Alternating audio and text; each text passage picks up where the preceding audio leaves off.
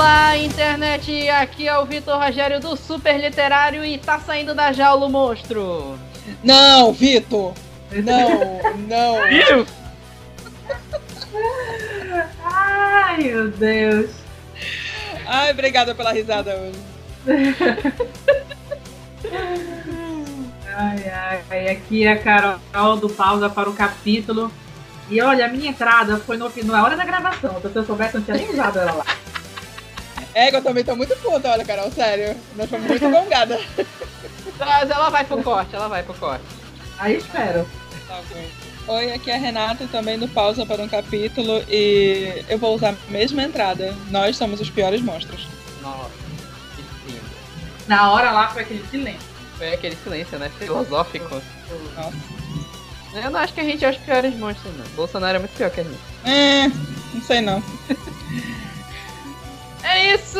É, Supercast de hoje foi o episódio que a gente gravou ao vivo lá no Thriller in the Book há quase um ano atrás, porque esse podcast demora pra cacete aí. Mas vai sair, tá saindo, a gente tá gravando. Se você tá ouvindo, significa que saiu. E é isso, a gente vai discutir hoje ao vivo, é, daqui, na próxima parte, né? Quando chegar o episódio mesmo, vocês vão saber cada uma das pessoas que estão participando, mas é monstros na literatura. E é isso, esse bate-papo depois dos nossos recados de hoje.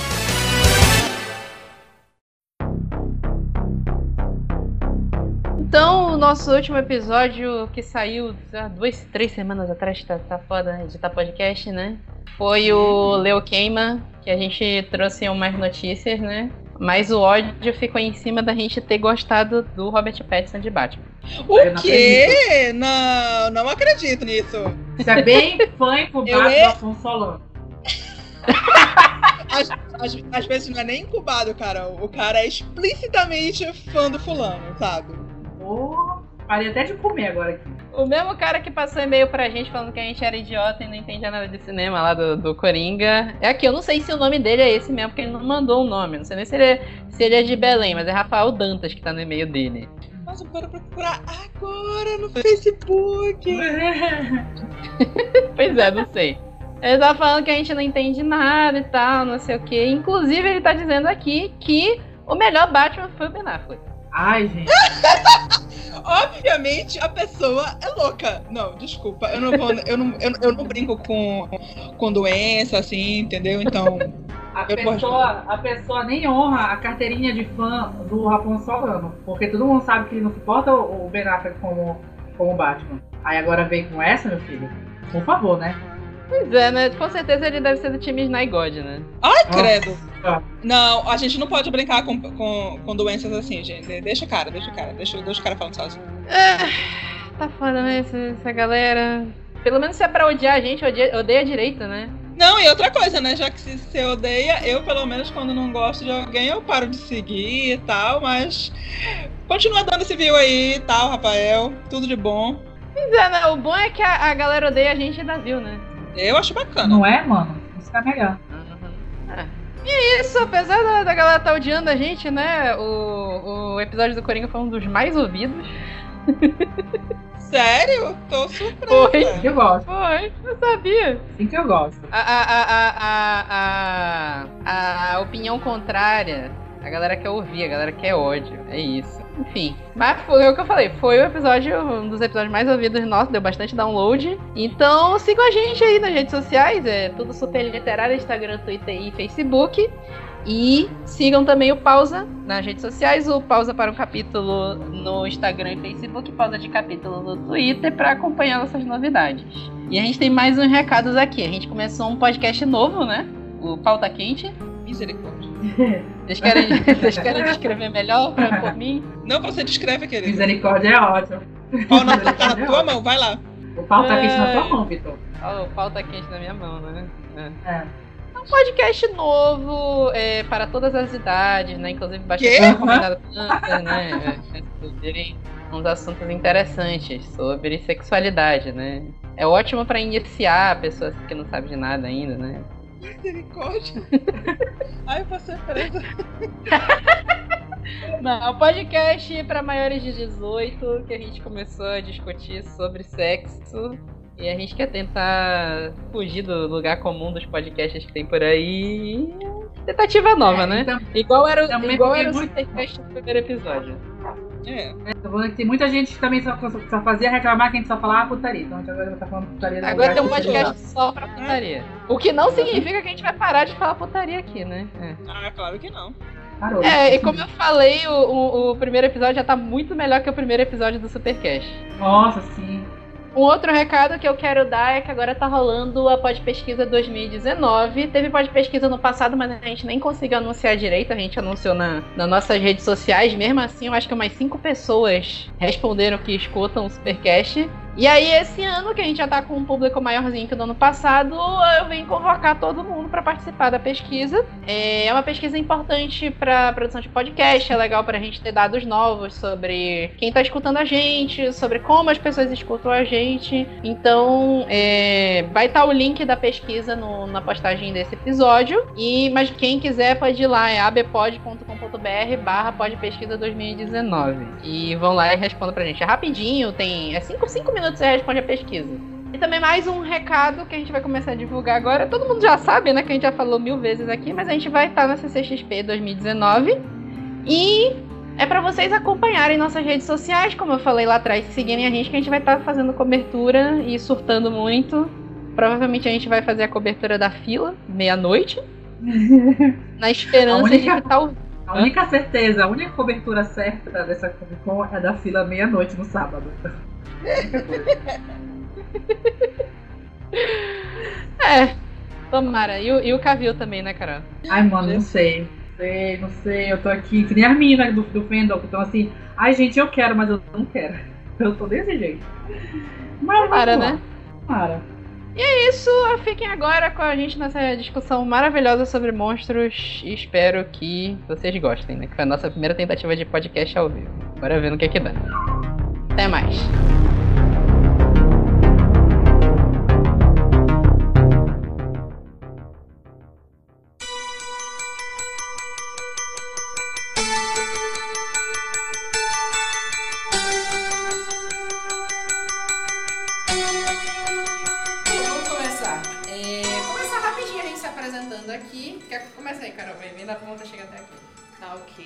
Carol do Pausa para um Capítulo e eu praticamente não sei por que eu tô fazendo aqui, porque eu sou a pessoa mais cagada pra assistir esse tipo de coisa. Eu tava assistindo agora It, me escondendo porque eu não gosto. Mas, vamos lá, né?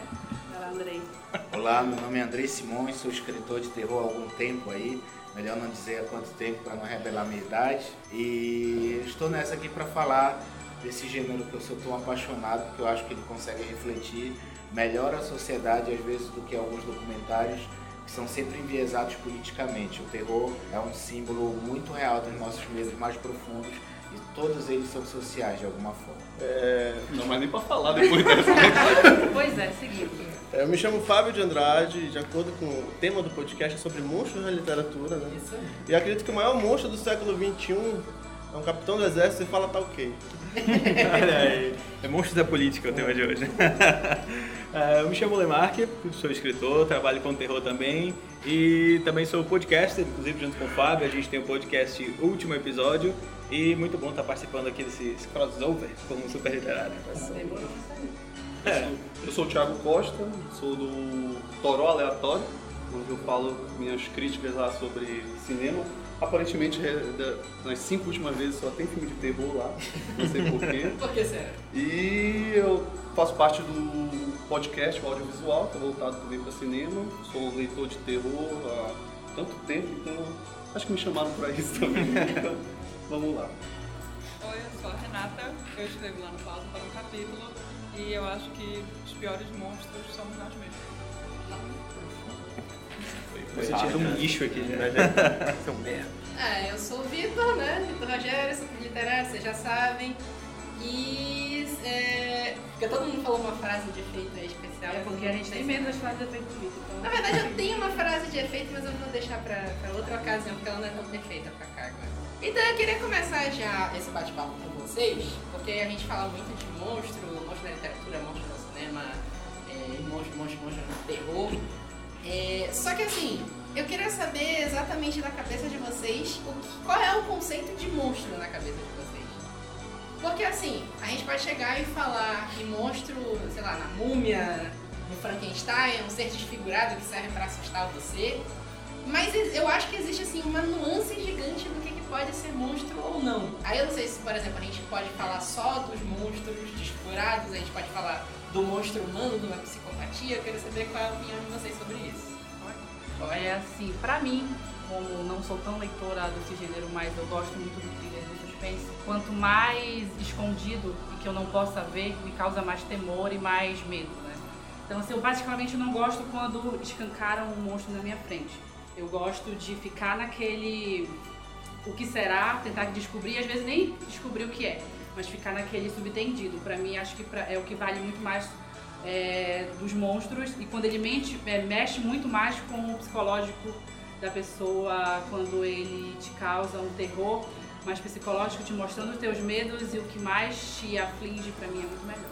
Tem uma frase do, do Lovecraft que ela conceitua muito, que é monstro na minha concepção. Uma parte estava até lendo ali, que eu não sei as palavras exatas, mas ele comenta que o maior medo do ser humano é em relação ao desconhecido. Eu acho que o monstro ele nasce muito aí, né? A gente pega as primeiras escrituras, quando tinha as primeiras viagens, as pessoas viam uma cobra, um- uma cobra grande, ele, meu Deus, é um monstro do Lago Ness. Então, a, a construção do monstro é muito baseada na questão do desconhecido, do que eu não sei. Então, a partir disso a gente consegue moldar outras figuras que possam nascer um monstro a partir dali. Por exemplo, é, o vampiro. Todo mundo sabe o conceito do vampiro, todo o que ele pode, o que ele não pode fazer, mas talvez tenha uma releitura ali, principalmente na, na, na parte da Europa, como um imigrante. Alguém que vem sugar a coisa dali. E pode ser também, assim como o zumbi, uma releitura de alguém que tem a doença da raiva, por exemplo. Que são, os sintomas são muito parecidos. Então, que no período onde foi diagnosticado, de certa forma, os sintomas começaram a aparecer, ninguém sabia como lidar com aquilo. Então, o monstro, ele parte muito do princípio do que eu não sei. Então, eu temo o que eu não sei. É legal porque a a gente pega tanto essa imagem da- do monstro como o ser, a criatura lendária, mitológica, bestial, que é uma coisa ali mais primal e mitológica, né, que vem de muito tempo atrás, para os nossos conceitos do, como a Renata colocou, do nosso monstro interno, uma coisa um pouco mais psicológica. E eu acho que a gente veio caminhando com todo o avanço até da, da literatura, da psicanálise, para a gente começar a entender ele como uma coisa também, como o Andrei colocou aqui, muito mais social, que a gente está tá representando hoje em dia. Quando a gente fala desse desconhecido que o Fábio falou da, da, da criatura, é, por exemplo, quando tu pega a questão de, de, de navegações e tu tinha aqueles, aqueles mapas de, de navegação, e tu tinha literalmente aqui uma figura de um pedregulho, uma ilha, e tu tinha uma, uma serpente desenhada, porque fala, olha, aqui tem Não uma criatura, mapa, não vai é pra cá. proibido. Mas o que isso Que nem terra representa... plana, que nem terra plana. É, mas o que representava de fato isso era que as águas ali eram muito turbulentas, era uma correnteza complicada, então as embarcações afundavam muito ali, né? Aquela história do Triângulo das Bermudas, né? Acontecia, tanto incidente que começaram a falar, "Pô, isso é um portal para outra dimensão. Como assim né? história? Como assim não é real? Opa. Uma vez Isso vi tiro. um filme que era assim? Olha, e, e também mexe com o desconhecido no sentido de que as águas são um território é, muito, até hoje inexplorado, principalmente nas profundezas. E quando a gente pega essa questão das embarcações, a gente traz até para uma visão mais amazônica da cobra grande com o domínio dos rios, onde tu tava invadindo um território, digamos assim, que não era teu habitat, né? A gente está acostumado a andar na terra. No momento que tu vai para a água e a gente vai enfrentar esse medo de habitar esse lugar que não é o, o nosso natural, a gente começa a criar né, aquela coisa do nosso próprio interior, de estar criando imagens, né, que pode ser aquele desconhecido, a gente busca interpretação criando monstros. Né? É, e esse tema é um dos mais ricos que eu já vi, porque é muito é, é fundamental para o escritor, para a escritora de terror entender a ideia do monstro. Cada um tem a sua própria ideia. Né? Meu penúltimo livro se chama Luz, o Deus do Horror, é um estudo sobre o que é o medo primordial. É uma busca entre vários subgêneros do terror até encontrar a ideia do medo primordial. Porque quando a gente esbarra nessa ideia de que o, o medo é o medo do desconhecido, mas por que o desconhecido não nos traz coisas boas? Porque a gente sempre acha que o desconhecido vai nos trazer coisas ruins, né? Então, através de toda essa pesquisa, porque desde criança eu tento entender o que é o medo. Para mim é mais interessante a ideia do medo do que da morte. E aí, ao longo das minhas formações, inclusive científicas, é, mais particularmente dentro da sociobiologia, a gente entende que evolucionariamente falando, é, o medo primordial não era necessariamente o medo do escuro, mas do que estava no escuro e poderia te devorar. Então, o medo do desconhecido e essa ideia de que o desconhecido vai trazer alguma coisa ruim é porque normalmente lá no escuro, lá no desconhecido, tinham muitas coisas que poderiam te devorar, como o Homo sapiens estava apenas numa caverna, protegido apenas por uma fogueira. E esse medo não mudou, né? Esse medo não mudou absolutamente. É, ele se tornou social, ele se tornou plural, mas nós ainda temos medo do desconhecido, porque é no desconhecido que aqueles que podem te devorar de uma maneira literal e hoje simbólica residem. né? É curioso que tu comentaste sobre isso, vocês também, que eu vejo a questão da, da ambientação do monstro muito a estranheza. Não só das pessoas que, de fato, batem de frente contra o monstro, mas quando o monstro bate de frente com a sociedade. Por isso eu gosto muito da estética que o Guilherme Del Toro dá para os filmes dele. Onde ele, em entrevista, ele diz que os monstros que ele cria são representações das coisas que ele passou. Então, tu pega o Labirinto do Fauno, tu pega aquele Cronos também, então são... É bom ficar É. no labirinto do fauno para lá. né? É, o Labirinto do Fauno pra cá. Vou- Não vamos falar pra da cá. forma d'água hoje, por favor. É. São filmes em que e histórias onde os monstros eles são quase que uma representação antropomórfica de algum mal, algum sentimento humano, algum mal da sociedade. E a, acho que desde criança a gente é bombardeado com coisas da cultura pop sobre monstros, sobre criaturas que vão descer do espaço e destruir tudo. Então a questão do medo de desconhecido é vital para que se construa a imagem das, do estranhamento, que do estranhamento vem a questão monstruosa por trás. O legal quando a gente pega isso, por exemplo, o próprio Ba- Babadook, ele é uma representação da, da ansiedade da depressão, né? É um monstro criado a partir de um problema que hoje todo mundo está sofrendo. Então, pegar esses problemas sociais e trazer para um âmbito mais fantástico, como é o propósito do medo, causa uma reflexão, causa um momento de debate, eu acho que isso que é importante. Muito mais a superanálise do leitor em perceber que aqueles problemas são diretamente dele e achar uma, um motivo para se sair de todo esse problema do que ver literalmente o que ele está falando nas palavras. E parar de achar que isso é uma coisa atual. de Isso que eu ia 2012 comentar. pra cá, né? É. Não vem chamar de pois horror pelo Deus, vou ter um ataque cardíaco. A questão é que o subtexto ficou um pouco mais claro e as Exato. pessoas Sim. começaram a perceber a profundidade. Mas nós sempre dizemos isso, nós e nossos antepassados no terror. É, Frankenstein que o diga, né? Poxa, Sempre né? sofreu muito com isso, porque as É. representações que a gente teve pra cinemas, assim, séries, eu acho que a única, pelo menos que eu lembro de cabeça televisiva, assim, uma visão um pouco melhor foi em Penny Dreadful, que trouxe uma Sim, imagem aí sim, bem uma interessante do, do Frankenstein. né? Mas já era uma ressignificação, já era uma obra bem mais, bem mais moderna. Sim. Enquanto tem o livro que está discutindo uma coisa extremamente filosófica, discutindo sobre né? aquilo, a criação do homem, né? Até onde vai a ciência, A né? Os ética. limites, a ética. Tá tudo é, lá já, desde O o próprio começo. o Médico Monstro, né, que Sim, a tradução, o nome original não é Médico Monstro, né, o Estranho É um- Caso de Dr. Jekyll e o Mr. Hyde. Mr. Hyde. E o Mr. Hyde, ele nunca é descrito fisicamente no livro. Ou seja, é só uma persona da, da cabeça do cara, que é justamente para mostrar o lado monstruoso que existe na humanidade. O próprio nome Mr. Hyde, que dá a ideia do hide do inglês, que é o esconder, Esconder. fica claro É nisso. incrível E é bacana que são, são medos naturais, por exemplo, no próprio Frankenstein, a gente vê a Mary Shelley é, flertando ali com a, com a eletricidade galvânica, né? Sim, sim. Onde tinha praças públicas, era um grande, uma grande atração pegar pedaços de corpos e dar uma eletrificada nele e se mexerem. Então aquilo era uma coisa nova para a população. E todo mundo traz horror, traz um, uma certa, um encantamento. Então a Shelley foi muito inteligente em trazer o medo de alguma coisa desconhecida para a população de uma forma muito mais ampla e trazer um pensamento filosófico dela a respeito da sociedade. Além de colocar o medo na própria visão da criatura em estar inserida naquele ambiente e não Exatamente. saber o propósito dela ali. Aí você cria um gênero e ao mesmo tempo já revoluciona, Sim, porque já é a exatamente. perspectiva do monstro. Sim, Toma-te, né? exatamente.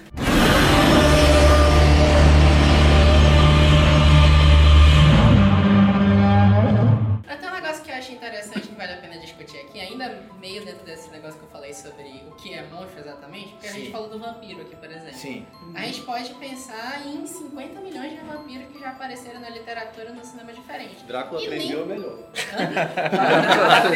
Lá vem a polêmica. Drácula 3000 ou Crepúsculo. Drácula 3000, meu Deus, ó. É, muito bom, Drácula Drácula 3000. Não, é justamente no Crepúsculo. Os vampiros do Crepúsculo são monstros. Mas aí entra uma discussão muito é. bacana Ah. é entre domesticar o monstro. Ah. Ali a gente vê um- um- uma criatura que de fato causa medo na população ajudando, de certa forma. Então, isso é um aspecto muito bacana que ele é muito atual. Em pegar um monstro, como o próprio Guilherme Doutor faz, e trazer uma, é, uma humanização para ele. Então, antes, quando ele tinha só um, um poder de estar causando mal, agora ele interfere de uma forma benévola. Mas aí também tem a coisa da perversão. Para mim é, é uma perversão da ideia simbólica do vampiro crepúsculo. Porque Sim. quando você vê as crônicas vampirescas do Anne Rice, eles também são humanizados mas, humanizados, mas eles são malditos, eles são Sim. monstros, porque eles não aceitam a ideia da própria imortalidade. Então, o tempo todo você percebe que aquelas criaturas são monstruosas. E quando você passa a fase do fascínio, você vai ver que eles são monstros mesmo. Né? Então, essa coisa também de perverter para poder vender para uma certa faixa etária, aí eu já acho meio complicado. Eu acho que tem a questão, isso daí casa muito na banalização do mal. É que quando atualmente, vendo histórias e a construção dela, dos vilões, é muito fácil a gente ver alguém falar, pô, meu personagem favorito desse livro aqui é o vilão, porque ele mata trocentos. Eu fico, caramba, Mas é- precisa de tratamento, Tu falou isso, mas é aquela coisa.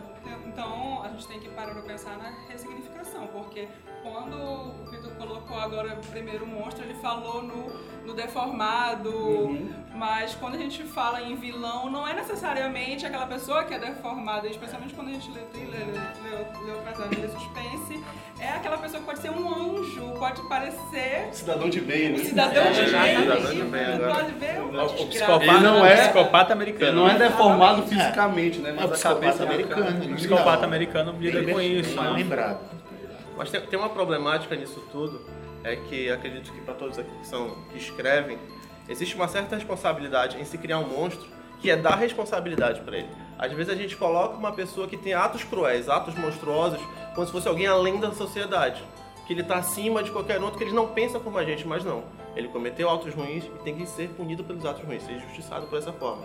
Então, disparar o monstro, elevar ele a um âmbito de que, que seja muito fantástico, acaba sendo até prejudicial. Que a gente coloca a pessoa que não tem sanidade, de certa É, a forma. não ser que você descaradamente é nessa área que, que eu trabalho, na área do simbólico. Uhum. Eu não trabalho Sim. com serial killer, Sim. eu trabalho com algo que é tão absurdo, mas que você consegue perceber que aquilo reflete diretamente algo social. Então, acho que quando você trabalha no nível do simbólico, diretamente, sem fazer, sem ficar vou lá, vou cá, eu acho que nesse sentido funciona o fantasismo Sim, mesmo. Você chutar o balde, mas realmente você fantasiar um serial killer, eu acho problemático nesse sentido, porque pode ter o, o efeito reverso, Sim, né? exatamente. Que é a coisa do fascínio. A gente sabe que o, é, o Charles Manson morreu milionário, né? Por causa das leis de direitos autorais, tanto de quadrinhos e filmes que fizeram sobre ele. Né? E casando, a mulher com 80, ele tava com 80 anos, É. a mulher foi lá pedindo Foi lá e casou, né? Cadeia. né? O negócio é que assim, é, a gente existe, a não ser a gente, não vou falar por todo mundo, mas existe um facinho por vilões. Porque, por exemplo, se tu pensar em Star Wars, qual é o primeiro personagem que tu pensa? É no Darth Vader. Já já Se não é o Jar Jar Binks, Eu penso no Jar Jar Binks. Eu penso no Jar Jar Deixa de trollagem, é isso mesmo, é o Vader. Jar Jar Binks. Jar Jar Binks, o verdadeiro vilão da Jar Jar saga. Binks é um O verdadeiro vilão Eu George voto Lucas. para dar total apoio ao chanceler. Mas isso é facilmente explicável, Vitor. A gente tem fascínio pelo mal absoluto porque o mal absoluto não segue regras, não tem limite de velocidade, não tem que trabalhar para pagar aluguel. Então existe um fascínio do mal porque o mal é, cara, entendeu? O Michael Myers, né? sentido. Que não tem motivação, É, né? Só olha pra não mulher na mulher. precisa. A vida daquela ali vai ser um caos. E não tem, hora, não tem cartão para bater ponto, entendeu? Então é mais uma projeção. Agora, se você admira no sentido das ações, aí procure um psiquiatra, por favor, um psicoterapeuta, porque aí fica difícil. Isso Até- vem- Isso. Opa, então pode falar. Não, porque muitas dessas obras vêm com uma crítica, né? Elas te mostram um vilão justamente pra você entender que aquilo ali é uma coisa errada. Olha, o cara tá fazendo merda, isso aqui não é legal. Mas a gente mostra, obviamente, que do, do ponto de vista de- da- do monstro que a gente tá colocando, isso não necessariamente uma criatura, pode entrar uma pessoa, ela tá fazendo coisas ruins e ela acha aquilo bom, mas tipo, se ela não achasse, ela não faria, né? Eu então é que- isso que caracteriza o vilão, né? Muitos poucos é, roteiristas, diretores, escritores, escritoras é, deixam a coisa no alto. Normalmente, os- a- é, dentro do gênero de terror, você vê mensagens muito É, claras. terror deixa né? mais claro, mas quando a gente entra na parte de psicopatia, a gente tem que tomar um pouquinho mais cuidado. Tem, não é nem tanto falando um pouquinho mais de audiovisual, tra- trabalhando com semiótica, eles deixam no subentendido. Mas tem gente ali que não, não entende e leva, deixa ele sempre no. exemplo seja- do Tropa de Elite, É. por exemplo. O Tropa de Elite, o Capitão Nascimento é o vilão do filme. Mas todo mundo exaltou ele. Essa é a verdade. Mas aí a culpa é da obra, porque a obra é bem clara Sim. o quanto aquele cara é um merda. Então, assim, às vezes a gente tem ter responsabilidade. Todos nós aqui concordamos disso, eu sei porque eu conheço os meus amigos aqui, mas ao mesmo tempo também fazer uma obra que todo mundo entenda claramente a mensagem é absolutamente impossível. É, né? Então a gente vê sempre essas polêmicas voltando. Será que você vai ver Taxi Driver ou Assassinos por Natureza, que eram os coringas da época, e vai dizer que a culpa é do filme, que o, o Assassinos por Natureza teve um casalzinho que saiu Sim. matando pelos Estados Unidos. E aquele filme é um dos filmes mais difíceis que eu já vi na minha vida e com as mensagens mais claras de como a mídia transforma essas pessoas em assassinos. Então, Bonnie Clyde é um exemplo real, né? é, se você não entendeu, a culpa é necessariamente do artista, porque tem muitos artistas que estão fazendo a sua parte, só que é difícil, né? É, não As tem pessoas como ter controle. muita às discussão. Porque, por exemplo, tem Vai um- embora. Um, exemplo que o Thiago adora dar, que é o do Highland, o Robert Highland, Tropas Estelares. Sim. Que ele faz obras que são ódio à militarização. Por isso que Os o filme livros, é né? excelente, porque ele satiriza É. o livro. E dá vontade de torcer pelos insetos. Né? Então, É justamente isso. A construção do roteiro ela é uma ferramenta principal no momento de se controlar isso. A gente teve recentemente Coringa, que gerou várias discussões, mas a gente para e pensa que o ponto principal ali é, um- é o tempo narrativo. Tá sendo tudo narrado em primeira pessoa, tudo pela ótica do Coringa. Então a gente teve o Darth Vader, que ele foi de certa forma humanizado, a gente para e pensa, bem, ele é, ele é pai de, de alguém, né? Ele é Ele pai do personagem 33 principal. minutos do episódio 4. E ele Ah, é um mas vilão eu, tão... eu acho que não Mas é vale que a tá- pena discutir a humanização do Darth Vader, porque Não, eles mas- humanizaram dois filmes e meio, aí eles chegaram assim, olha, tem que desumanizar ele, bora botar ele Exatamente mais isso. É, mas a humanização do Darth Vader só veio 30 anos depois. Mas, mas, mas essa que é a problemática, trazer um enredo que humanize o, o vilão, que a gente ganhe uma empatia por ele, e isso aí acaba dividindo, sabe? Ele é bom Tem ou ele é mau. certos cuidados, Exatamente. realmente. Porque esses filmes que eu citei aqui, tanto Assassinos por Natureza como Taxi Driver, meu amigo, se você se humaniza, se você se sim- é, simpatiza com aqueles personagens, então, como eu disse, vá, vá procurar realmente um auxílio, porque é muito complicado. E o Travis Bickle, que é o do, do Taxi Driver, que é o personagem mais difícil, ele é o típico Bolsonaro. Então ele não é nem é um personagem assim. Vamos trazer o Robocop, por exemplo, que também do mesmo diretor do Tropas Estelares é uma sátira, é uma crítica contundente à, à República lá, os republicanos lá do Reagan. E a política militar deles, que é de, de polícia, na verdade, que era muito violenta. E tem gente que adora o Robocop, virou bonequinho de criança, e aí? E- e vai ver virou- virou desenho é animado desenho infantil. animado, Teve reboot né? Deus. É, e o é ótimo- muito ótimo clara também, no né? sentido de isso aqui não tá certo, O tá errado. Vitor comentou ali o próprio Rochado, o ótimo, né? Que, É, que todo mundo que é, ama. é, é óbvio que tu, tu lê o quadrinho, não vou dizer que é óbvio, né? Porque muitas pessoas não tem como ter controle Sim. da interpretação de quem lê.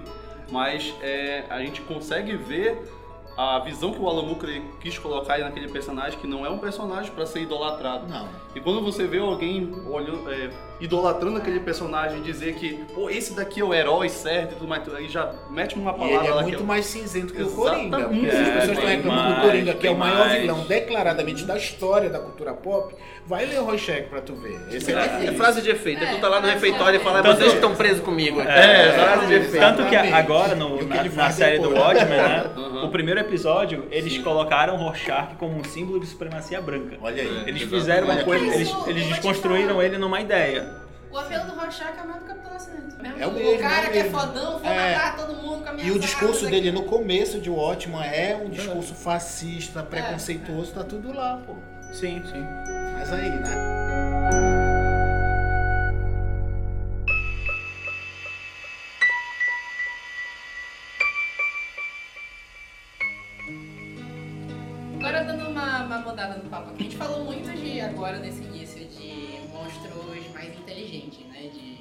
A gente falou, o próprio Cthulhu é um monstro extremamente inteligente. Ele tá manipulando a humanidade inteira pra controlar. dormindo. Ele, na verdade, ele nem liga E pra dormindo. humanidade, né? ele E dormindo, dormindo, ele controla. É curioso que o ser mais manipulando, poderoso tá do, dormindo. do mito de Cthulhu é. burro, né? Que é o Azathoth, né? Ele, É, ou ele criou o universo de uma cócega que ele teve, ele sentiu assim, assim, Opa. opa, o que foi isso? aí? Bum, Big Bang. Ah, não. É canônico isso, não é mentira. Stephen King, né? A coroa, a Exatamente. tartaruga, né? Que Criou, vomitou, ele né? vomitou o nosso, nosso universo. Agora mudar um pouquinho aqui, eu queria discutir um pouco com vocês os monstros que são animais, são Uhum. bestas.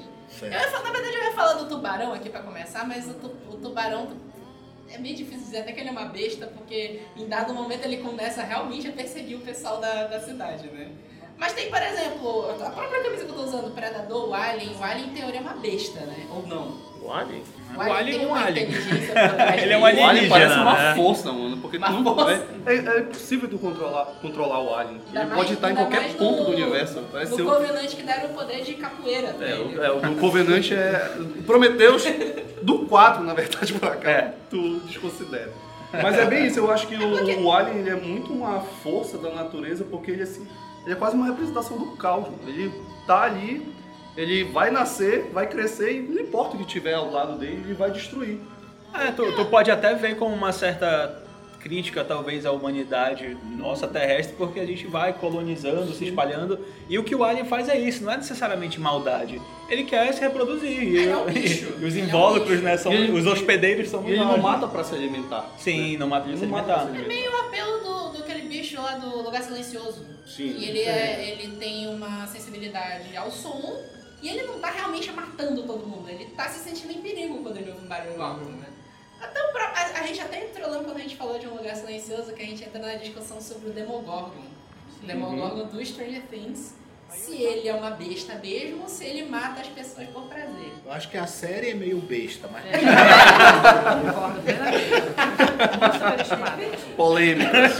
Mamilos! Mamilos! Agora voltando, a coisa de você ter o animal, o monstro não maniqueísta é muito interessante. O Alien é o grande exemplo disso. O problema é quando você utiliza animais reais, como o tubarão, que é para mim um grande desserviço às questões ecológicas. Você tem mais de 300 milhões de tubarões morrendo por ano e as pessoas ainda têm essa visão dele como ser maligno, É, então dos é crocodilianos como ser maligno. Eu sou biólogo, herpetólogo, já trabalhei com jacarés e sei que o ser humano não tem nada mais maligno que o ser humano. Os animais estão acima do bem e do mal. A gente que está fazendo merda aqui. A gente que vai destruir o planeta, não eles. Então, quando você faz uma coisa dessa do tubarão, apesar de eu gostar do subgênero, né? Ghost Shark, Sand Shark, tem de tudo. Sharknado 1, 2, 3, 4, 5, 6. Mas é muito complicado, porque aí você tem um efeito social e eu acho que é nesse sentido que a gente tem que ter certas responsabilidades. Mas o engraçado é o quarto filme do Tubarão, que é o Tubarão 4, A Vingança. Ele vai se vingar. O engraçado é que eles morrem tudo atirando no extintor lá, né? No, no É, por causa que é a única forma de matar ele, mano. A criptonita do tubarão isso que é um legal do na fundo do mar, porque eles são alterações genéticas meio bélicas, né? Utilizados que deu errado. Então eles são enlouquecidos pelo ser humano. Aí funciona. É, mas até, até quando a gente pega uma imagem É um assim, filme. até quando é uma imagem que é não necessariamente só da deturpação da criatura, mas tu pega, por exemplo, a lenda é, do lobisomem, no período mais Sim. medieval, medieval, a galera ficava matando lobo, Lobo, fazia até rodízio hoje, de- é. até hoje, né, matando lobo nas florestas porque achavam que era lobisomem. Tem uma cena no, no Tubarão que eu, pra mim é a cena mais aterrorizante e o tubarão nem aparece na cena. Que é uma história que o, o dono da embarcação Ah, conta. sim, De quando ele afundou o navio na guerra que ele estava lá, onde todo mundo se juntou e todo dia assumindo um porque os tubarões iam comendo. Aí eu fui pesquisar na época, né? E de fato existiu essa, é, é, esse, esse evento que ele conta, é um evento real. E a, a cena dele descrevendo, e é muito interessante quando a gente trabalha a questão da narrativa como para corroborar o horror. Que os três aqui fazem com, com grande magnitude. E é interessante mostrar essa visão que tem de algo monstruoso, uma besta, uma fera, como algo totalmente indomável na natureza. Aquilo lá é uma, é uma força do mal. É, Aí a gente pega, por exemplo, o Mike Myers, por exemplo, do Halloween também, que é um cara lá que, que surge, ele não... É, o segundo filme eles tentam dar uma, uma, uma motivação para ele, mas no primeiro filme, se você pegar isolado, ele é só a representação do mal ali. E quem transforma o Mike Myers em quem ele é, o Dr. Loomis. Porque Sim. fica o tempo todo, Uhum. de cinco filmes até acontecer o que aconteceu com ele, dizendo que ele é o mal absoluto, Sim. que ele não é só um cara normal, que ele nunca tinha visto aqueles olhos. Então é numa narrativa praticamente literária que você acredita que um cara de máscara não é um cara de Sim, máscara. É exatamente. muito mais. O bacana é que esses pontos ele corroboram porque a gente enfatizou no início que é sobre a questão do desconhecido, né? Querendo ou não, o fundo do mar hoje é um- uma parcela da- do nosso conhecimento que ela é muito parca. A gente não sabe o que tem ali.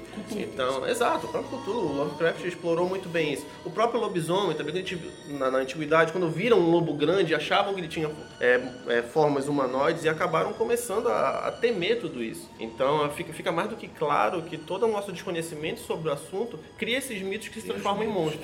Sim. e quando a gente pega essas criaturas que a gente sabe que existe, né? Pega tubarão, crocodilo, mas não é uma coisa do nosso cotidiano, né? Apesar de ter, ter gente aí fora que acha que, que paraense fica vendo jacaré na rua, mas é, não é uma coisa que acontece. O André né? viu, o André viu. É, o André já viu. Eu só estou Eu tenho, tio! É, esse Eu filme, um em casa, esse filme que saiu agora, esse é Crawl. O, Ah, a tradução eu acho que Assassinos. é Predadores Assassinos. O único predador assassino que eu conheço é o homem. essa Mas a gente pega. Essa tradução é ruim, eu vi isso. É daqui, É bem né? ruim a tradução. Cara, eles não são. Não, não é tanto o apelo do, do tubarão, que o tubarão realmente tá indo atrás de todo mundo ali. Ele Sim, tem sim. uma- um nível de inteligência ali que É, ele tá realmente caçando faz por um. sentido. O Predadores Assassinos, eu acho eu senti um pouco essa crítica à humanidade, porque tem uma enchente.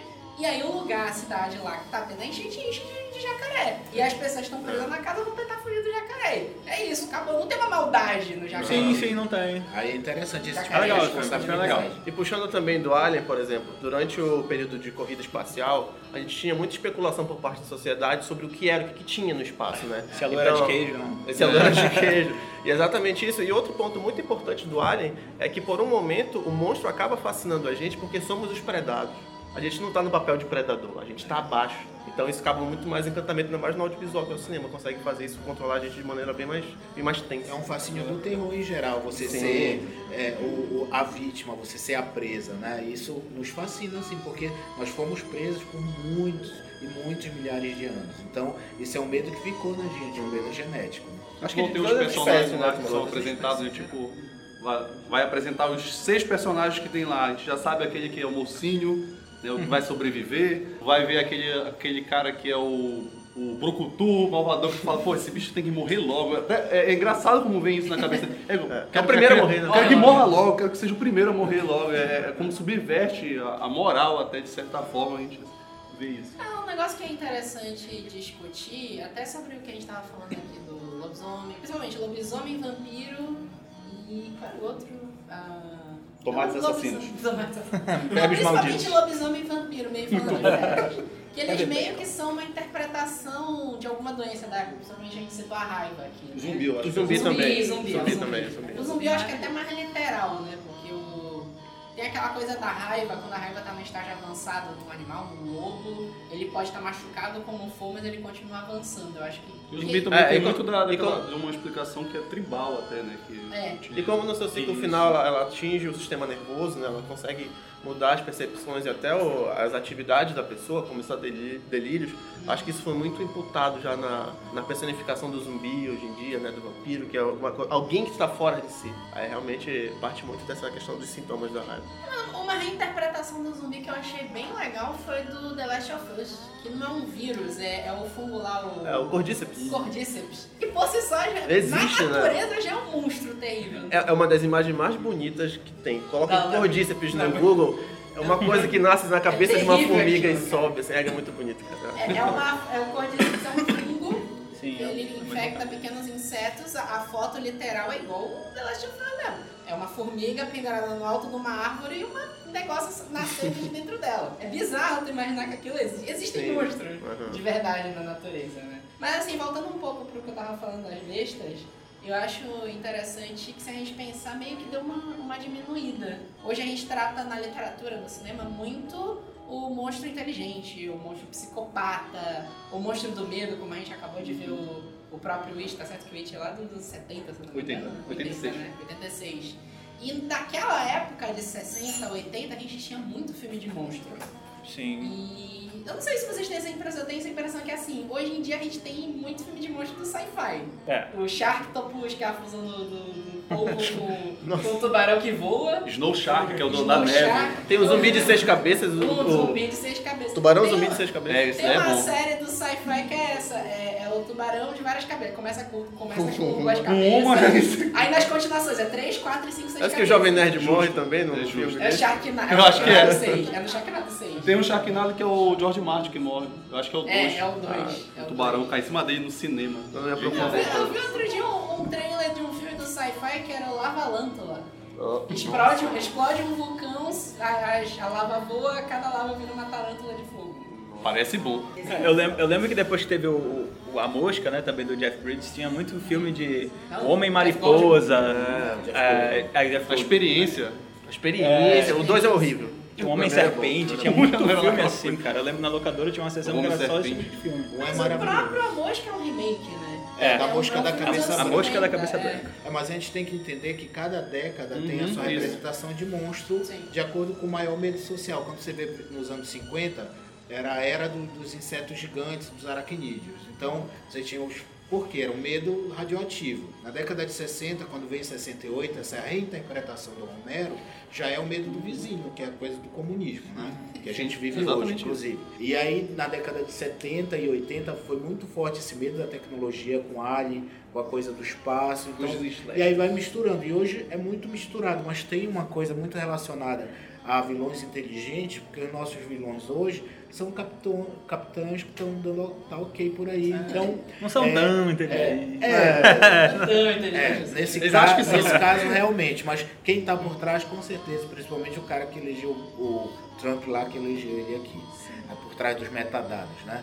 Então, é, tem muita gente inteligente a serviço do mal. E aí você precisa sempre espelhar no símbolo, porque o monstro é o símbolo, não tem jeito. Então, a coisa da fera é, sem, sem controle, como um alien, não, talvez não funcione ainda tão bem neste momento. Vai voltar, né? Filme, um filme que me deixa, me dá medo até hoje é Mestre dos Brinquedos. Com o David, com, com o David Grohl lá, É, de, de capeta. Passava no SBT. eu acho. Exatamente, É, Cine o Trash, né? Foi esse, esse momento onde houve, teve um boom de filmes de terror, onde bonecos se mexiam, né? Graças ao o Chuck. Good guy, papai. Good guy. Good guy, good guy. Lembra os negócios do SBT? Lembra os negócios do SBT? Do ratinho. Sim. Do Gugu, pô. Do, Gugu. chupacabra lá. Ah, pô, pode é, crer. eu até hoje Dava um medo de domingo, né? mano. Linha direta, mano. Linha direta. Mas a linha direta de colares me traumatizou do nível surreal. né? Aqui, aqui perto. É, não dá pra ver linha direta de colares e não ficar pelo menos um pouquinho traumatizado. É, e o do. do, do, do E ele do está foragido, ele né? pode estar aí ao seu lado. É, quando o cara terminar o episódio, você fica. O maluco matou o outro com martelo pode estar aqui do lado de casa.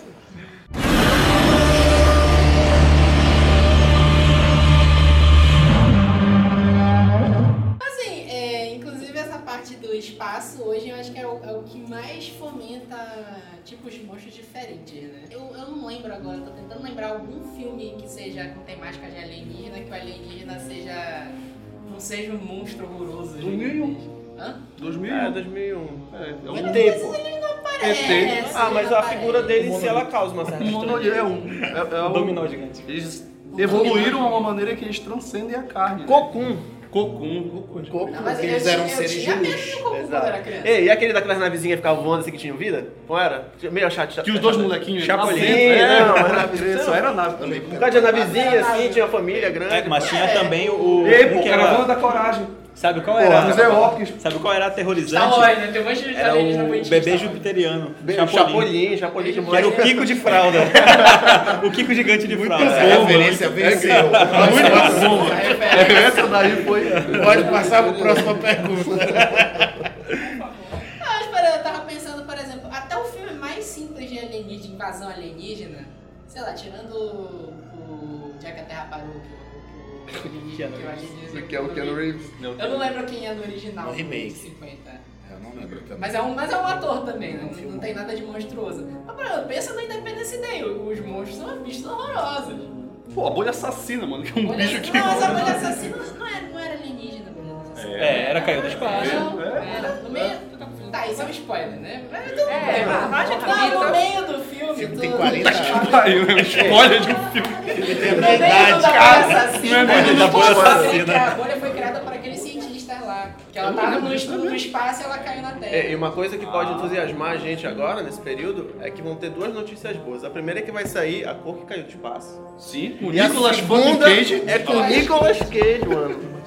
Olha, dependendo do diretor. Se for igual o Mandy. É, o Mandy é um é, filmaço. Um filmaço. Porque é, realmente é tudo ou nada. É, é tudo ou nada.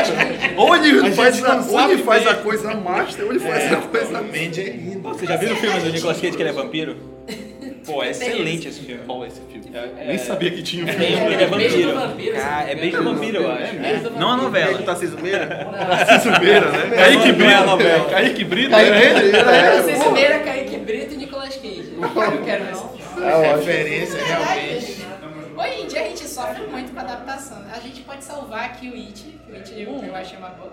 Não, o 2, ele não é tão ruim. O problema é que ele tá muito baixo orçamento. Não posso opinar que eu não vi o segundo. Ele é ruim, Não, vai bom. não, sabe o que eu pode dizer do segundo, sem dar spoiler, sem falar nada? Eu acho que ele ficou muito baixo orçamento o segundo. E entra naquilo que a Carol falou, assim, o monstro, quando ele tá mais oculto, ele tende a, a assustar mais a gente. Sim. E aí, quando é muito na cara e o efeito especial tá ruim, é o problema do, do remake do Poltergeist, que saiu em 2014, se eu não me engano. É, É, um, dois, E né? até uns 10 minutos de filme, ele tem uma, uma atmosfera sombria. Só que quando aparece uma, uma árvore mexendo os braços, parece um boneco de posto, aí estraga É um completamente o filme. problemas, É, mas eu é acho o- que não eu é acho também que é o único problema do lugar silencioso pra mim, né? Tipo, O CGI. Não, e se Não não, precisava daquele Não monstro precisava no mostrar o final. monstro. Ah, É. Aquela cena final ele não Não precisava. precisava. Não precisava. E o CGI envelhece muito mal, viu? Vai pegar É, sim. o Power The Thing do John Carpenter, É. o original, né, que não é um original, já é um remake, É. é, e você vai ver aqueles efeitos práticos maravilhosos. O É. CGI é Isso, isso é uma coisa impressionante, né? Quando a gente pega filme antigo que tem efeito prático, pega filme de 70 de terror, é incrível hoje. Grêmio. Aí tu pega filme,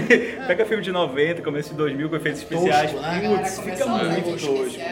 Assim, é, é, realmente a gente vê, a gente tem um ódio bem grande hoje em dia ao, ao terror dos anos 80, né? Porque a gente via que na época a galera. O terror sempre foi um gênero que era meio largado do lado, a galera achava que era algo inferior. Ah, hoje ainda acho, Ainda né? tem gente que acha. É. Tem muita gente que. Até hoje eu ouço gente falando que o Stephen King é um autor de, um autor de segunda. Porque ele escreve terror e a pessoa, inclusive, quando fala isso, não conhece o resto das obras dele, que não são necessariamente terror, né? Mas nos anos 80 a gente realmente está revisitando muitas obras. Né? O próprio. O próprio Alien voltou. Sim. Também tem aquele outro que tem muito problema também, que é aquele Horror Amityville.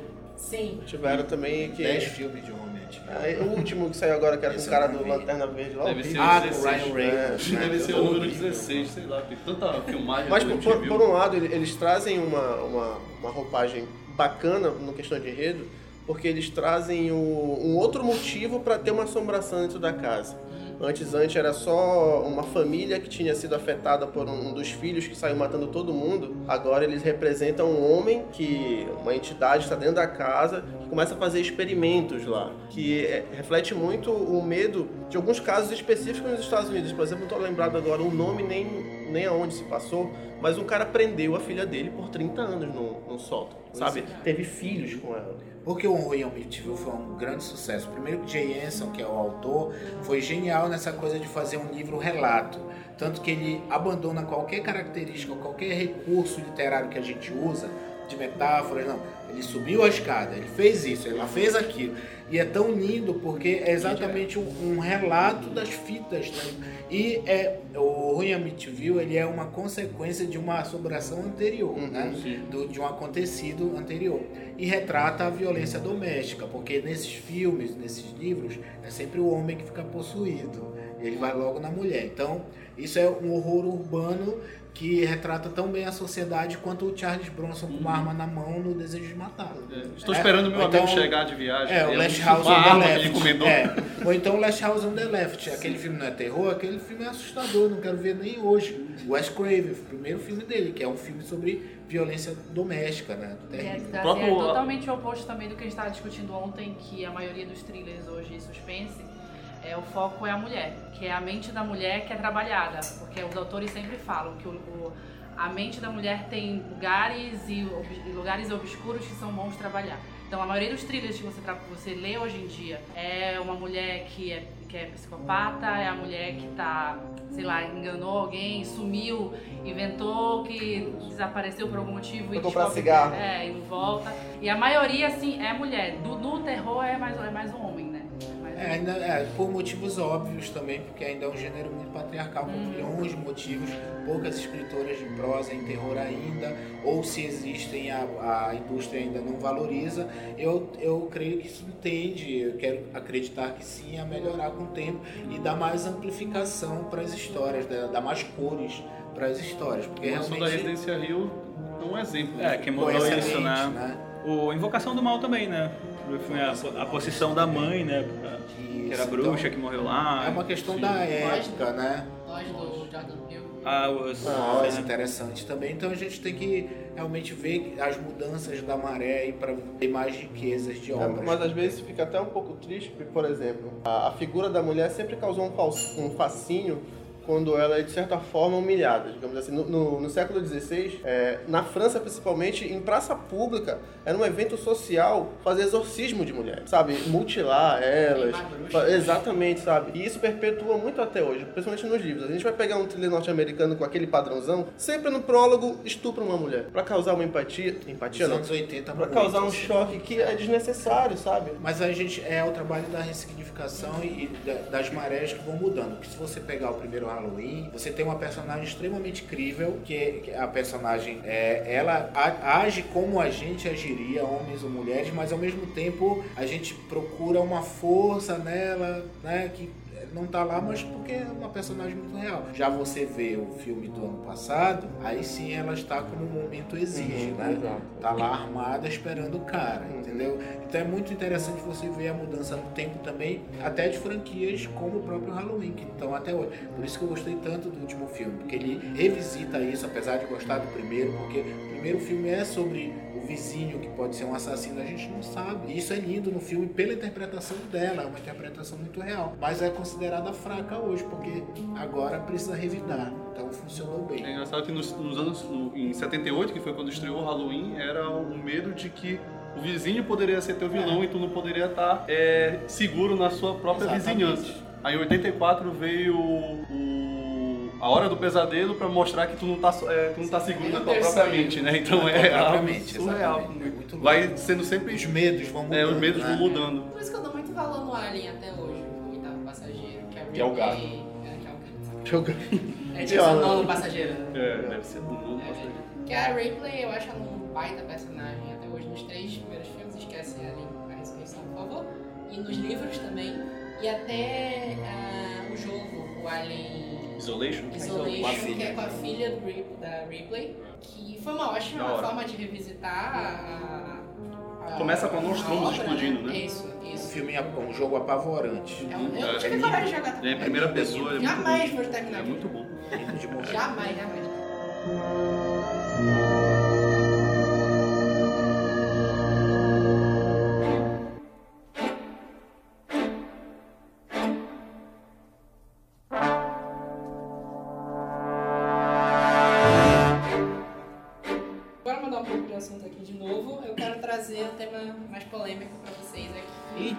Bate mamilos. Tava, tava até no. tava até na, no. O Fábio deu uma discutida nisso. Eu queria falar com vocês sobre monstros mais regionais nossos aqui. Hum, sim. É, até a discussão que tu colocou lá sobre folclore, sobre Halloween, essa coisa que meio que bate de frente nessa época. E é um negócio que eu acho muito interessante se você parar pra ler essas histórias de visagens de Belém, folclore brasileiro, a gente tem uns monstros muito legais. Você já viu a história do Mapinguari, por exemplo? Pô, com certeza. Mapinguari é muito legal, cara. É um bicho horrendo também, né? Hã? Muito É bizarro, um bicho né? horrendo. Bizarro. Uma mistura de, sei lá, de pé grande com ciclope. Né? É, verdade, verdade. Poder definir Dá melhor. até pra voltar na, naquela, naquela discussão que a gente tava no início sobre o que que é monstro. Porque, por exemplo, a gente tem a Matinta Pereira, por exemplo. A Matinta Pereira é um monstro ou ela é só, sei lá, uma psicopata da vida, alguma coisa do tipo? Não, ela não deixa. A Matinta ela carrega uma maldição, né? Sim. De acordo com algumas interpretações. É, tanto que existe um. Dizem que quando a, a Matinta morre, ela caminha assim, é, falando. Eu não lembro qual é a frase, mas ela caminha dizendo alguma coisa, chamando alguém, e se tu for lá ver o que, que é, tu Aí pega a tu maldição e tu te toma. torna próximo. É. É. Vai pegar o curioso, né? É um negócio que se tu pensar na, na- no folclore brasileiro, você pensa no tipo Curupira. O Curupira é um monstro. Sim. Um monstro do ponto de vista da deformação do corpo dele. O cabelo dele pega fogo, o pé dele é ao contrário. Mas em teoria ele tá meio naquela coisa que a gente falou do, do Guilherme Del Toro. Ele é um monstro do bem, né? É, ele muito- tá defendendo a floresta. Essas criaturas, pois é, A essas criaturas, elas estão muito tá como, como protetores da floresta. Curupira, é, Mapinguari, é, Boitatá. Boitatá é um símbolo até interessante disso, né? Porque é uma serpente que tá pegando fogo, só que ela não tá queimando, ela tá justamente lutando Aham. contra quem queima. É uma coisa de pagar na mesma moeda, né? Mas são muito representações da natureza, né? A- a- esses- essas imagens dos monstros da- do nosso folclore. Então é muito difícil tu colocar um, um- é, uma visão maniqueísta nela. É. Né? É, até po- porque tu pega, sei lá, a Matita Pereira talvez esteja essa visão. Acho que a galera, a nossa região aqui é a criatura que o pessoal mais tem medo. Mas quando tu pega as lendas, geralmente que contam nos interiores, ela é representada por uma senhora que chega, acho que ela pedindo tabaco, né? E é uma coisa meio que medindo se tu é uma boa pessoa. Se tu, vai comp- se tu dá o tabaco dela, dá É, ela café, fica de boa contigo. ela fica tranquila. Ela vai embora e tá sossegada, sabe? É isso aí. Não é aquela história que, que Deus se veste de mendigo, né? Pra pedir comida. Ao invés de mãe- uma Matita Pereira aqui, né? Também tem, a, tem, entidades, né? tem um mito muito interessante também da. Eu já vi mulher e homem, mas é a pessoa que vira porco. Sim, É, Mas a Matita tem, vira pouco Tem várias, A Matita vira Mas- porco. A Matita várias vira porco. versões. É bacana que, que a matinta, né? Se a gente for pegar um pouquinho mais sobre a origem dela, ela é alguma coisa simbólica de uma ave. Que Ela rasga ela. mortalha? Não sei se tem alguma relação, mas talvez É. tenha. A rasca mortalha representa, né? Que ela tem aquela questão de, na floresta, um lugar que ela tá cantando, se tu se aproximar, tu tá mais longe. Quanto mais longe, tá mais perto. É, Então, tem a questão da confusão, né? É, de, de tem- andar na floresta. tu tem um senso de direção meio deturpado. Que isso implica muito também na origem do Saci. A gente, até, a gente até debateu sobre isso no último podcast, falando sobre Halloween e folclore, que a gente hoje tem uma visão do Saci muito africana, muito que partiu depois do período colonial. Mas antes disso, a gente tem uma, uma visão do Saci indígena. Onde ele era um protetor realmente da floresta, ele tinha uma, uma visão bem mais benevolente. E quando ele foi. a- as, as amas africanas, quando elas foram cuidar do- do- dos filhos dos, dos senhores dos engenhos, elas já fizeram uma remo- remodelagem disso, que depois o Kumara Cascudo e o Monteiro Lobato se banharam muito disso. Mas também é uma crítica social muito interessante, porque, por exemplo, o, o Saci, ele tem uma visão de que ele era um escravo alforriado, porém ele era muito bem visto na sociedade da época porque ele era muito engraçado. Ele conseguia cativar as pessoas e a sociedade elitista da época, vendo que um negro estava ganhando uma certa notoriedade, espancou e tirou uma perna dele. Então, a- nesse ponto, eu não sei se eu estou falando besteira, mas pela história de eu li, alguma entidade africana foi lá, viu que ele estava sendo muito injustiçado e deu alguns certos poderes para ele e fez com que ele começasse a pagar prendas, bater em pessoas que realmente precisavam, né, que faziam certas atrocidades. Aí, carregando muito mais um artifícios europeus, que é o gorro, o, o cachimbo, ele sintetizado pelo Monteiro Lobato, ele se tornou essa figura que a gente tem hoje. Mas se a gente for ver toda a origem dele, é muito interessante de ver Essa essas coisa, pequenas é, críticas. do folclore é uma faca de dois gumes para nós autores de terror e autores, né? Porque para começo de conversa, o folclore ele é muito é, consumido no Brasil na, na, na infância, né? É. Que é uma coisa meio assustadora, porque assim, é, se nós tivermos, tivéssemos uma Fontaine aqui, a gente utilizaria o nosso folclore como fábulas. Porque era todo, todo o nosso folclore é fabulista, é baseado numa moral da história e num aprendizado interessante. E aí fica relegado à infância. Aí quando a gente vem para escrever, aí tem esse caminho fácil também. Então eu vou usar o curupira, a matinta, que também é uma coisa perigosa, porque faz parecer que o terror tá relacionado, no Brasil está relacionado só ao folclore e essas entidades. E o terror ele pode ser relacionado com qualquer simbolismo social, desde que seja bem metaforizado. Então é uma faca de dois gumes essa coisa do folclore no terror. Eu penso, eu penso muito assim quando a gente pe- pega a parte do folclore, principalmente da região que ela é muito mística. Mas o que vem muito na minha cabeça são as lendas urbanas, mais como os monstros, do que o folclore em si. Sim. Né? Belém é cheio. Creepypasta, lenda urbana, Lenda aí sim urbana tem, mesmo. tem, tem muito caldo, né? Na verdade, o Saci, eu sempre. As histórias que eu li dele, eu lia mais como ele sendo um vilão que, ao tentar ferrar com alguém, ele acabava ajudando as pessoas. Eu sempre li essa história assim. Ele, ah, vou fazer uma travessura em tal lugar, a travessura dele acabava ajudando as pessoas ao invés de atrapalhar. de- Ao invés de atrapalhar. Então, tem essa dualidade, Sim, né? é bacana que tem a obra do, do Felipe Castilho, onde o Saci, ex- existe uma, uma escola, digamos assim, para pessoas que têm poderes que são relacionados ao folclore, e o Saci ele meio que é o professor Xavier dessa escola. É, sério, é, É muito interessante, é muito interessante. Um livro que é legal de citar é o da Renata Ventura, que é o Armas Carruagem. sim, o pessoal sim. fala que é o Harry Potter no Brasil. Mas ele é só inspirado em Harry Potter, E muito, até porque né? o, o personagem principal, ele não é um herói, ele é um vilão. O Rio Escarlate, ele é um baita de... Pelo menos um anti-herói ele é. E tem uma citação muito boa ao, fol- ao folclore no, livro dela. Não vou dizer o que que é porque vai ser spoiler. Mas vale muito a pena dar uma olhada.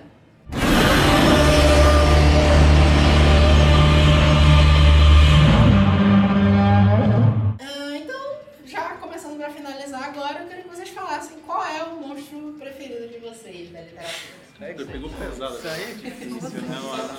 É só vocês. Nossa, que Pegou pesado, isso, né? homem. Pode- Ah, pode muito citar, Porque se eu não disser. Cutulo, ele... o que é que vai ser quando ele acordar? Pode citar uma lista, não tem problema. Mas estava Mas essa preparado para isso. É, então eu vou de Cutulo, obviamente. Puxa, pegou meu pé.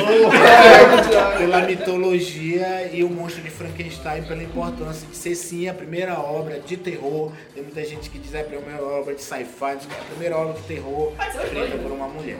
Então o monstro de Frankenstein, Cthulhu e o Chuck também. Carol, Não, é só vocês. Vocês. eu gosto muito do Rastur, que ele é simbolizado pelo Rei de Amarelo. Pessoalmente, ele é, um, é o cerne, é um núcleo do mais abaixo. Vai- Cada um vai falar de um Eu deus tô- do nome. Porque ele, ele, na verdade, ele é o cerne de uma das séries que eu mais curto, que é True Detective. E fora também toda. a- Acho que me fugiu agora o nome do autor. É, Robert Chamberlain. Exato, Chamberlain. Amarelo. Que ele traz uma mitologia do Rei de Amarelo que eu sou fascinado por ela. Top. Qual é o outro Não vou aí? falar de nome. Já só tá, Não vou falar gosto de de um vai ficar todo mundo. Chama agora. Então, assim, meu monstro preferido é o tem um livro que Chupacabra. eu escrevo. É o chupa Cara, eu gosto, eu acho que o meu preferido assim é o, é, é o monstro de Frankenstein. Mas é justamente pela representação que ele me trouxe quando li o livro, tendo aquela visão da cultura pop, e aquilo me abriu os olhos assim de uma maneira absurda, tanto pra escrita quanto pra reinterpretar outras criaturas, sabe? Então, em relação em peso, o que me formou como escritor hoje é, é Frankenstein. Pô, já falaram todos. Já falou, gastaram. É, gastaram todos Todas os as meus, fichas. gastaram todas as uma fichas. lista aí, mano. Mas falou do Cthulhu que, pô, não tem como não falar, é, é algo surreal. Eu, eu falei meio obrigado. Meio que obrigado aí. É, Cadeirudo, cadeirudo. É o, na mitologia do Lovecraft, sim, eu vou falar outro deus dele, porque eu sou assim. Eu curto muito as questões do Naela Fortef, porque ele é o único que parece ter uma, é, uma maldade por fazer. Tanto que ele vem pra Terra e se disfarça de qualquer pessoa e quer criar o caos. E isso é muito interessante nas obras dele. Indo assim, saindo já do, do ponto do Lovecraft, eu gosto muito mesmo do Drácula. Porque é, é uma obra que, por ela ser epistolar, ela te aproxima tanto, parece tão verossímil aquilo, aquela, parece que tu encontrou um tomo cheio de cartas de pessoas que a, a, é, encontraram uma criatura. Found footage É, da o found época. footage da época. É, é muito. Ó, o Bram Stoker ele não criou o Drácula, não criou a- o arquétipo do vampiro, mas o Drácula é a representação de tudo que depois que veio bebeu da fonte do Drácula, né? Então eu acho muito interessante como esse, a obra do Bram Stoker ela consegue perpetuar por anos e anos e sempre vai ser resgatado. E eu acho muito interessante isso. Tanto que qualquer coisa que sai aí com Drácula eu vejo, até Drácula 3000 eu vejo, mesmo sendo uma merda, mas a gente vê porque eu gosto do Drácula. Vocês querem falar? É, eu não ia falar, mas eu vou citar. Eu, pra mim, o maior monstro é a mente humana e é pra onde a gente pode seguir a partir do. trabalhar a partir dela, assim. Então a gente pode seguir caminhos que nem a gente sabe, então dá pra trabalhar muito bem com a mente. Já é, né? Acho que é difícil ser o último. Chuchu, Chuchu. Cleiton, fala o Cleiton, fala o Não, Cleiton. não dá, mas Cleiton já foi mencionado. Cãozinho Xuxo. O, o monstro também de Frankenstein, mas porque eu, eu já não vejo como um monstro. Ele justamente É, realmente não ser vejo a vítima. Principalmente depois de, de Ben Não, mas na obra original já estava. É, na obra original já é. já sente, né? Sim, sim. Tem algo algo estranho. Muito bom. Ah, assim, meus monstros, não dá aí? tá? Eita, top Vamos lá, Não 20. tem como, já coloca o Cthulhu aí, Cthulhu e, e Drácula. Inclusive um negócio que vale muito a pena, não é jabá, não pagaram, mas tem uma versão muito boa do Drácula no U-Book. que é em audiobook, todo o livro narrado em audiobook, só que eles chamaram uma penca de ator e eles vão interpretando as falas dos personagens tem um ator específico pra interpretar a leitura da- das cartas do. Da hora. esqueci o nome. Não, do, Não, do ah, cara tá. que lê. É o Jonathan. Jonathan alguma coisa, né? Harker. Que é o. o- Quem é no filme? É o Keanu Reeves no filme. John Wick! John fuck Wick! John, Oh, fuck pencil! Ele tinha aprendido, né? Ele tinha vencido o Drácula naquela época. Porque o Drácula não O Drácula o cachorro ia dele. aparecer. É, se o Drácula tivesse mordido o cachorro, Cachorro, dele. é. Coitado do Drácula. né? Ah, assim, a gente não falou muito aqui, mas eu adoro filmes gigantescos, então Godzilla. Uhum. A gente não falou aqui, mas o, o livro do Parque dos Dinossauros original É, verdade. tratava muito essa parte filosófica da humanidade estar fazendo merda com a ciência, a ciência, a natureza vai dar um jeito. Os dinossauros são monstros no. Primeiro filme. É, só, é que o livro do Jurassic Park ele é bem tenso, Exato, né? É bem pesado. Os dois livros. É, o são. livro do Jurassic Park ele é um grande ensaio sobre teoria do caos. Né? E, e corrobora também para a questão do, do, do medo e especulações que a Terra Oca, né? O mundo perdido ele já é uma, É. uma alusão à Terra Oca, que foi uma especulação da época. O Arthur, Exato. e o Arthur Conan Doyle quando escreveu O Mundo Perdido. Isso. Ah, falando de, até de Terra Oca, na verdade não foi Terra Oca, né? Mas Terra aquele plana. filme do. Acho que é do Spielberg. Do Ryan. É a mente Não, é, ele atirando lá no tanque lá. A guerra é o monstro. Não, aquele, aquele filme que eles estão presos num submarino no fundo do mar. O abismo, o segredo do abismo? O segredo do abismo. Top. Que ali eles não são tão monstros quanto descobrem no final. Eles são intraterrenos, mas achei o design, aquele design eu achei muito legal É também. interessante. E pra fechar, eu tenho muito problema com a mosca do Jeff Goldblum. Eu nunca vi o, o dos anos 50, porque eu acho que eu nunca senti tanto nojo com a É grotesco, tu acha É, é grotesco? go, entra no goi, né? Tá no meu top 10 esse filme. E eu posso citar também uma série de livros que não tem tanta gente que leu, que é meio difícil agora de achar aqui no Brasil, que é a série Gônia. São seis livros. Sabia que tu ia falar. É Vou me retiro de Um ano de PA falando desse um livro. monstro maravilhoso, assim, não dá pra eu explicar o monstro, porque tu leva realmente os seis livros pra entender o que que é aquele monstro. Mas ele mistura um pouco de cada coisa que a gente já viu da literatura. Mistura um pouco de experiência humana, mistura um pouco de alienígena, mistura um pouco de radioativo.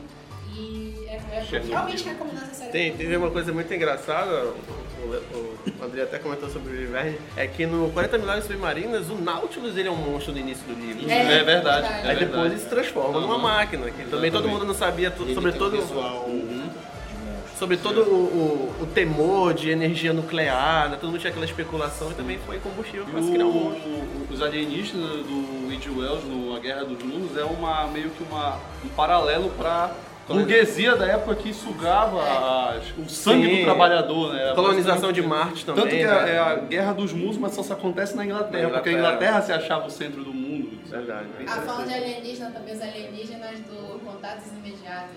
Não, Mas de pau, Goral. não, não é o Contatos Imediatos. É aquele que é uma versão de. Acho que é o Contatos Imediatos, que tem aquela cena do.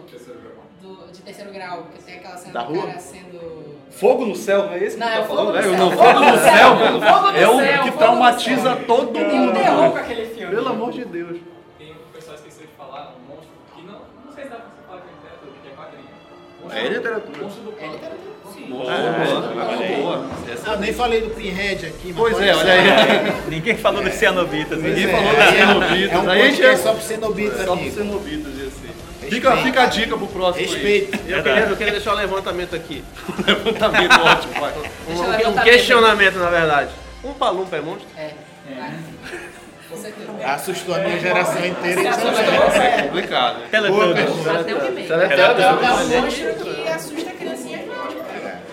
Tem os Trabalhadores também, né? Teletubbies da Deep Web, que é aquelas imagens É, e crítica branco CLT, lá. Os Completamente são comunistas, eles que controlam a fábrica. lá, foda-se. Chocolate amargo com mais cacau é a gente que domina aqui, mano. 77% de cacau. Estamos devagando de novo. Volta, volta, que senão a gente vai. Não, massa. Não, principalmente esses monstros mesmo, esses 50 mil que eu acabei de falar, mas é isso.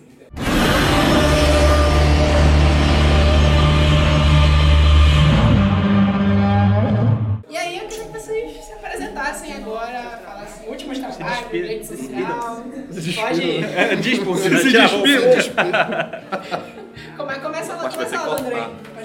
Vamos lá, eu tenho algumas obras ali, eu tenho em papel é, disponível, mas estou relançando todos os meus livros, são seis. É, até o começo do próximo ano vou ter tudo em mãos, mas por enquanto eu tenho o tal Senhor da Putrefação, está disponível na Fox comigo, é só falar comigo. E o meu livro, A Espiral, que é meu primeiro livro, que foi lançado em janeiro de 2000 na internet antes dos blogs, fotologs da vida. É, toda semana eu publicava um capítulo. Ele estará disponível na Amazon para você baixar. Então, se você tem interesse em conhecer a minha obra e no mais, estou escrevendo novos livros, sempre novas produções. Estou com tudo, espera aí. Aí. e que é incrível também esse livro do, do Andrei. E puxando um pouco né, do que ele faz. Eu sou Fábio de Andrade. O meu livro que hoje tem de destaque é o Sob os Olhos do Delírio, uma antologia de três contos que também vai estar de graça no dia 31 para comemorar o Dia das Bruxas, né? O Dia do Saci. São... É o Dia do Saci, não Dia para do com Saci. isso. Dia do Saci. Não, Dia do Saci. O Brasil é do Dia do Saci. E eu estou verificando o dia junto à, à editora para fazer a publicação do meu primeiro livro físico, que é o Caso 33. Olha aí, ó, já, os fãs já estão aguardando. Que já é um thriller que vai se passar no. Já, já compraram ali, ó. Já tem mais um. Vai se passar no Já interior do Brasil, numa, numa, numa cidade fictícia que ela é- se banha muito, né? Ela tem muito combustível daqui de Belém e que conta a história de um serial killer que matava as pessoas e marcava ela com o número 33 em alguma parte do corpo. E a discussão é como uma carteira e um açougueiro conseguem desvendar todo esse mistério. Lança logo esse negócio. Deixa tudo Né? Demora muito, né? E fora isso também. Lança metade do livro logo aí, só pra saber já. Fora isso, eu também tenho alguns projetos junto com o Lemark sobre o nosso podcast. A gente está lançando agora o último episódio. Quando foi que lançou o último? Foi? Nossa. Três dias semana passada. É, episódio do último episódio. Há, três É, dias saiu o último último episódio, o episódio último foi episódio. Foi sobre Halloween. Foi Justamente sobre Halloween, abordando um pouco esse tema, foi Halloween sobre folclore, e lá no final tem uma batalha do Boto versus o vampiro, né? O Boto ganha, vai seduzir o. Ah, tem que assistir, tem que assistir. Mais que seduzente do que o ouvir, tem vampiro, ouvir. mano. Não sei que eles dançam ao som de Nelson e Rodrigo. Aí sim. Aí sim. Tem que ouvir, tem que ouvir. Aí sim. Bom, eu me chamo Lemark, né? Tenho trabalho com podcast aí com o Fábio. É, também escrevo. Quem quiser ir lá na Amazon tem alguns contos de terror. Tem o 27 Natal, que é um terror mais psicológico, aí mais dentro da cabeça de quem curte. Tem o Corvo do Inverno, mais visceral, o corvo matando gente, então legal também. E tem o meu romance, que é o Névoa. Tem disponível lá na Amazon, tem livro físico na Fox, tem o livro físico comigo, pode adquirir também. E tem um monstro ali, que é uma entidade complexa, uma floresta, uma vila. Então é. Quer complicar a É cabeça das complicado, é pessoas. complicado. Colocar uma Mas é um, monstro de- é um monstro diferente, uma personalidade bem, Muito bem legal aí, que partindo dessa, dessa nossa discussão, acho que vai agregar bem pra vocês que quiserem ler. E pessoal, vocês quiserem procurar também Revistinha Pulp, que é um projeto do Salvo. Cisnanto, Salvo Cisnanto, escritor dramaturgo. Nós temos participação em vários números, já vai sair. Todos, na verdade. É, Eu tô em todos. os números. É, acho que eu não tô no primeiro só. É. Mas já vai sair o último número agora. Então, cada revistinha pulp é um tema, então tem aliens, tem assombração. É incrível e tem muito além da gente, em termos de escritores e escritoras, a maioria locais também tá lá na Amazon disponível. Vai lá, compra, que é mais barato que um completo, pelo amor de Deus. É isso que eu ia comentar, que vai ser lançado a última edição, Faroeste. que é o de Faroeste. Parabéns, Que vai Aê, o. Fábio vai ser o meu primeiro conto, vai ser Exatamente. publicado, vai ser lá. É os Filhos de Bronze, então não percam.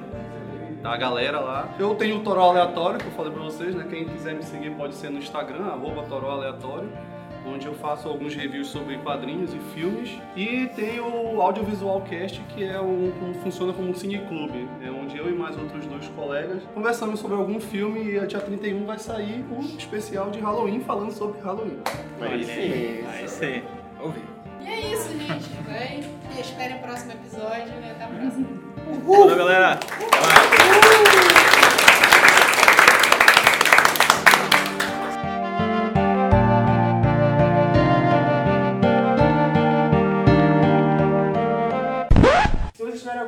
Alguma sugestão, queiram falar alguma coisa do evento que não seja crítica, vocês coloquem lá no evento do Facebook, tá certo? Eu tô esperando vocês. Então fica com agora com o Super, tá certo? A gravação desse podcast. Espero que saia. Se tem a probabilidade de não dar certo, né? Tem a probabilidade de não dar certo, porque é a primeira vez que a gente tá fazendo isso, né? Então. Estão críticas na- no meio do Sul, tá?